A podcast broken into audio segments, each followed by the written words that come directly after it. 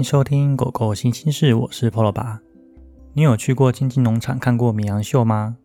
那不知道你看完之后有些什么样的感觉呢？最近动物平权促进会在呃十月十二号的时候，在公共政策网络参与平台上面提了一个提议。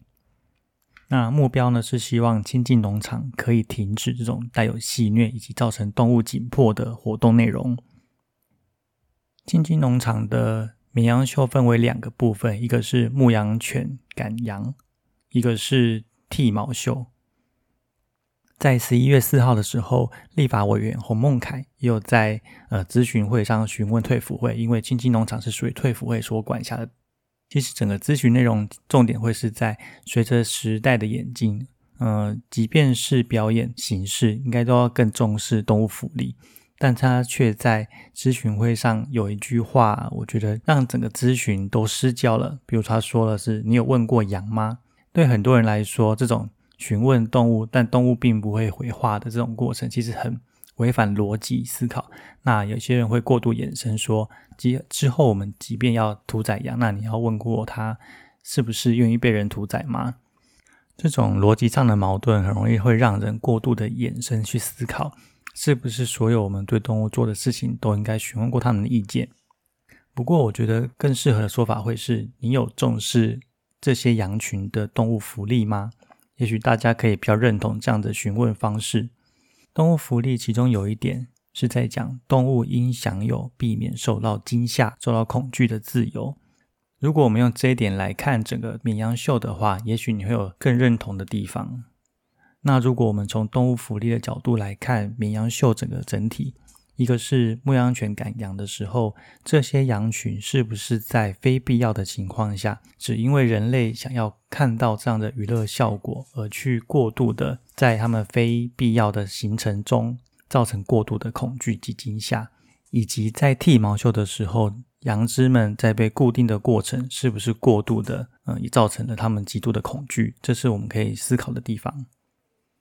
距离我上次去到亲近农场，大概应该有七八年前了。但是因为每次去的时候都是带着我狗狗一起去，所以我并没有实际的进到青青草原，也就是他们的表演区里面看过绵羊秀。但在他们的粉丝专业上，其实有很多影片可以看。那我除了动物平权促进会他们所拍的几个片段之外，我也去上网搜寻了呃相关牧羊人的纪录片，以及亲近农场他们本身拍的。整个表演的过程的许多不同的角度也好，或者是不同的片段也好，所以我大概知道这些表演内容其实相对于一个牧羊人的正常生活，其实它其实还是以娱乐性质为主，并不是代表说娱乐这件事情是不好的，而是如果娱乐是架构在呃对动物造成恐惧的因素下，那我们是不是目前这个当下，我们应该要？思考一下，我们是不是还需要继续的支持这样子的表演形式？既然是跟狗狗有关，那我们也来讨论一下关于品种特性这部分好了。边境牧场他们有两种品种的狗狗，一个是边境牧羊犬，这是大家比较熟悉的；那一个是纽西兰的亨特威亨特威牧羊犬。那这两种狗狗有两不同特性，一个是边境牧羊犬，它们起源于苏格兰及英格兰的边境地区，它们培育的基础有两点为主要的，一个是。他们必须有容易被教导，而且他们有放牧的天分。那另外一个是他们能够在崎岖的这种地形工作数天，因为他们需要移动他们的羊群，让他们的牲畜到其他的草原区，所以他们必须有这样的体力跟能力以及耐力。边境牧羊犬的行为特性被人类选择性培育出了两个特殊的行为，一个是他们会用眼神盯着牲畜，然后让他们觉得害怕，他们会聚集在一起。以达到呃往某个方向驱赶的目的，所以这两个能力呢，一个是可以比较代表是这种狗狗，它其实被选育出来是特别的会关注人的指示或人的引导，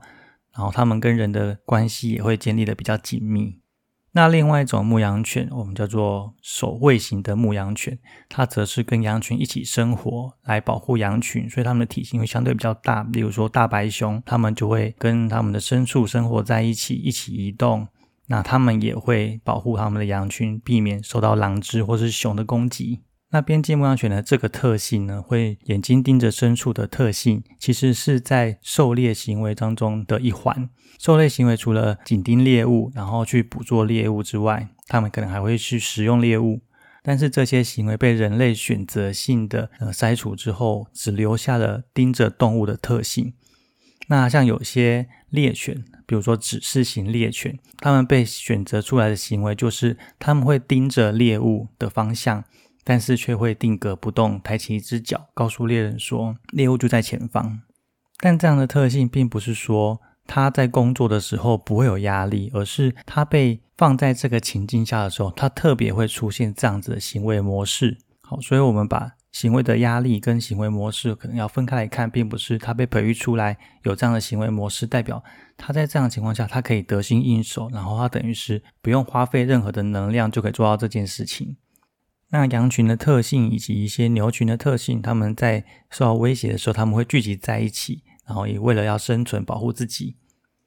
但是在纪录片当中，牧羊人的生活，他们并不会是每一天都在移动羊群，他们可能带到羊群到某个草原区之后，他们就会在那个地方休息，然后狗狗跟羊群们都有足够的休息时间，等到需要移动的时候，他们才会。利用边境牧羊犬或者其他形式的驱赶方向的牧羊犬，让羊群跟着其他守卫型的牧羊犬一起动。那经由关于放牧人的纪录片以及实际上在放牧的表演这样子来比较当中，我们就可以明确的看得出来，人人跟动物之间的关系跟关联，以及整体我们如果需要了解放牧人的生活内容，其实表演能够传达的部分是很有限的。上个礼拜，我也在我的粉丝专业分享了一个文章，是关于纪录片的心得。那里面的放牧人说，他们其实很重视牧羊犬跟牧羊人之间的关系。他们其实牧羊犬跟动物之间关系也很重要，甚至他们认为，其实牧羊犬就是属于羊群的守卫们，或者属于羊群的动物们。羊群必须要接受牧羊犬在他们的周遭生活。那牧羊人也会。很照顾以及关心，不管是牧羊犬的压力，以及或是羊群的压力也好，因为羊群就是属于他们的财产。若是因为羊群受到牧羊犬的行为造成的伤害，他们的财产又会受到损失。但是他们并不是以真的财产这件事情来看待羊群，他们其实也很重视羊群他们的生活内容。在动物平权促进会拍的几个表演的片段当中，其实有几个小小的重点，我觉得是可以看得出人对动物的心态。例如说，当狗狗从后台牵到前台的时候，牵绳牵得很短，甚至有些时候狗狗并不愿意前进，但是人却硬拖着把它拖上台，接受人的拍照或是抚摸。狗儿们呢，在一个很小的平台当中，它们并没有移动的自由。当然，狗狗们。因为呃被培育出来跟人是关系是很好的，所以他们天生就很能够接受人类的抚摸或者是过度的压力，并不有太大的行为反应。但是人有一些行为看得出来，他们并不是那么的愿意接受当下被人抚摸。例如说，他们会把头撇开，他们甚至会回避。但是因为绳子很短，所以他们并没有办法离开那个平台，所以他们就说：“好吧，那我就接受你来摸我好了。”但他们还是表达出很多压力的行为。其中有个片段，就是在牧羊犬赶羊的时候，因为有羊只，少数的羊只它脱离了群体，过度的惊吓而去冲撞了护栏，甚至有羊只遭受到牧羊犬去咬它的后脚而有掰卡的情况。前面我们提到牧羊犬的天性，它被培育出来是它会去紧盯的动物。那另外一种犬种就是汉特威，汉特威牧羊犬，它则是用吠叫的形式去去赶羊。当他们出现去咬羊肢的时候，是不是代表他们有过度的压力？那我们就需要整体来讨。我们并没有太多的细节去看到牧羊人跟牧羊犬他们平常生活的状况，所以也许假设他们在被训练的过程其实是用处罚式的训练，也就是造成狗狗压力的训练方式。那我们也可以去讨论说，他们的训练模式当中是不是也没有考虑到他们的动物福利？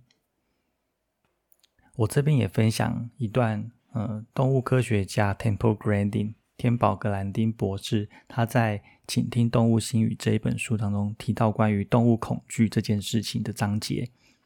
他说，动物的恐惧会疯狂蔓延。我曾经提过，人类的恐惧也会蔓延，但是动物的恐惧却是以高度特异的方式来蔓延。人类的恐惧若是由原始的事物蔓延到其他原本应该是中心的事物或情境时，称之为过度推演，也就是恐惧引申过头了。越战老兵听到汽车的引擎逆燃的爆破声，就会吓到跳了起来。正是因为他们从枪声过度推演到汽车引擎逆燃的声音，动物也是如此。不过他们是以高度特异的方式来过度推演。动物过度推演似乎都仅限于第一次受到惊吓的感官途径。因此，狗儿的恐惧推演都只限于他看到的东西。人类过度推演出来的恐惧，经常比动物合乎逻辑，也更有概念。动物恐惧与人类恐惧之间的差异，或许是因为动物对于这个世界知道比我们少的缘故。毕竟是我们造就了这个人工世界，而不是动物。你永远得记得，动物推演的恐惧都是在相同的感官类别，而不是相同的概念类别。黑帽马推演的恐惧是黑色的牛仔帽。而不是随便一顶帽。动物跟人类一样，都有创伤后的恐惧和一般古老的日常恐惧，两者之间有所差别。对动物来说，创伤后的恐惧总是很棘手，非但永远不会消除，而且还会蔓延。就算你能够找到相当有效的反恐惧行为疗程，动物终其一生都必须持续这种恐惧治疗。这边也介绍一下 Temple Green 他的背景。那他在大学的时候念的是。农牧工业学系，那他本身是雅斯伯格症的人，所以他在生活过程当中去体会到他自己的视角跟视野其实跟动物非常的相近，于是他才写了这本书《请听动物心语》。他在博士的时候念的是心理系，为了想要更了解他与其他人之间的差异，让大家能对动物更感同身受。在他的生涯最著名的事情是他发明的一个牛只回圈，让即将屠宰的牛只可以进到这个回圈之后，呃，缓慢的向前行，直到被屠宰为止。那在过去还没有这个回圈被发明的时候，牛只可能会在进入屠宰场之前，因为某些细小的因素，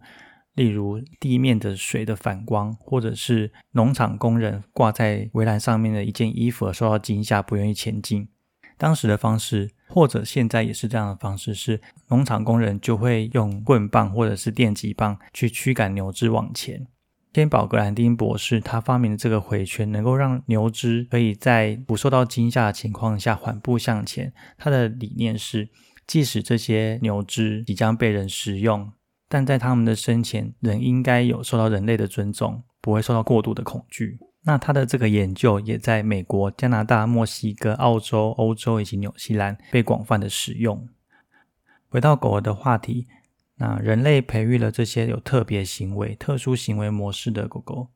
也许早年是因为。在人类还是以放牧生活为主的时候，我们必须借由这些动物的行为来帮助人类工作，以减少我们的能量。但是在现代社会当中，我们是不是还需要利用这样子的狗狗特性来去制造娱乐的效果呢？尤其是近代我们在培育品种狗狗的时候，我们更着重的是在它的外形上，而不是它们的行为模式上。那这样会有什么一个问题？就是已经有科学研究证实。品种狗狗具有更多的遗传性疾病，甚至有些因为人类特殊外形需求，例如法国斗牛犬、英国斗牛犬以及八哥这种狗狗的鼻子越来越短，越来越往内缩，为了满足人类希望看起来像人类小孩的那种五官比例，但却造成他们因为鼻腔的构造改变，他们可能会有一些呼吸的症状，甚至也没有良好的散热效果。这样的狗狗在天气热的时候活动就更容易中暑。我在上个礼拜有两个大学的讲座，我都有提到这个部分，希望大家可以去想想看，在选择狗狗的时候，是不是一定需要选择品种的狗狗？如果已经养到这些特殊的狗狗，那就更应该去学习关于他们的身心理的知识，好好照顾他们。目前科学家也在发明了关于像电子鼻，它可以取代一些机场的征收权，那可以判断地形地物、人或是事物的电子导航仪器也在慢慢的推展，尤其是在汽车当中也开始发展出自动导航模式。这种功能在未来也许就可以取代导盲犬的工作，甚至有科学家在研究牧羊犬的行为模式，希望可以利用机器人来取代牧羊犬的工作。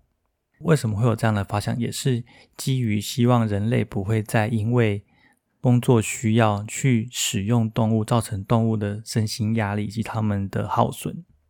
那我们都知道，工作犬其实对比一般的宠物犬来说，它们可能年纪更早的时候就会开始有一些身体的疼痛状况、疾病的发生，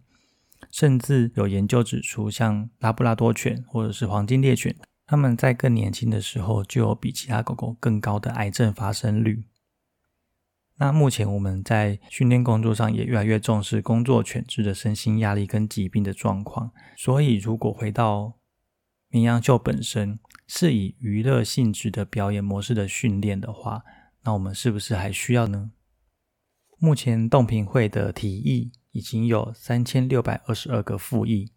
我们今天以动物福利的角度来看牧羊犬的工作以及这些羊群们。如果你也同意，希望经济农场可以做出为动物们更好的改变，欢迎参与复议。关于动物平权促进会他所拍摄的影片片段，我都会放在下面的资讯处。我有个朋友看了我在粉丝专业分享的关于放牧人的纪录片的心得之后，他提出了几个意见。那我觉得也跟很多人的意见也蛮相近的。一个是，那你有没有考虑过这些羊群之后他们的后果？他们如果没有在表演的话，他们是不是就要被屠宰？那他是不是就没有生存的空间？放牧人是不是因此没有收入了呢？这的确是一个衍生出来的话题。不过，如果我们聚焦来看，他们是不是有其他的做法？其实是我们可以再深入讨论的。但是前提是我们必须先理解到，这样子造成动物紧迫的表演是不是我们所需要的？那这些考虑都必须分开来，一个一个去看。如果综合一起来看的话，比如他可能会说，海洋动物们的海豚或者是杀人鲸都还没有解放，那为什么现在现在就要来谈牧羊犬牧羊这件事情？就有点为目前能做的行为做设限。那目前也各有不同的团体为这些动物们正在发声，正在努力当中。所以，我们其实可以同时进行这些不同议题的方向。今天我们从青青牧场的绵羊秀讨论到了动物福利，讨论到了品种特性，也经由天宝格兰丁的书讨论到了动物可能因为恐惧会产生长期的创伤压力。感谢你的收听，希望你还喜欢今天的节目内容。如果对于今天的内容你有任何的感想，或者未来你有想听的其他主题，也欢迎留言给我哦。那我们就下次见喽，拜拜。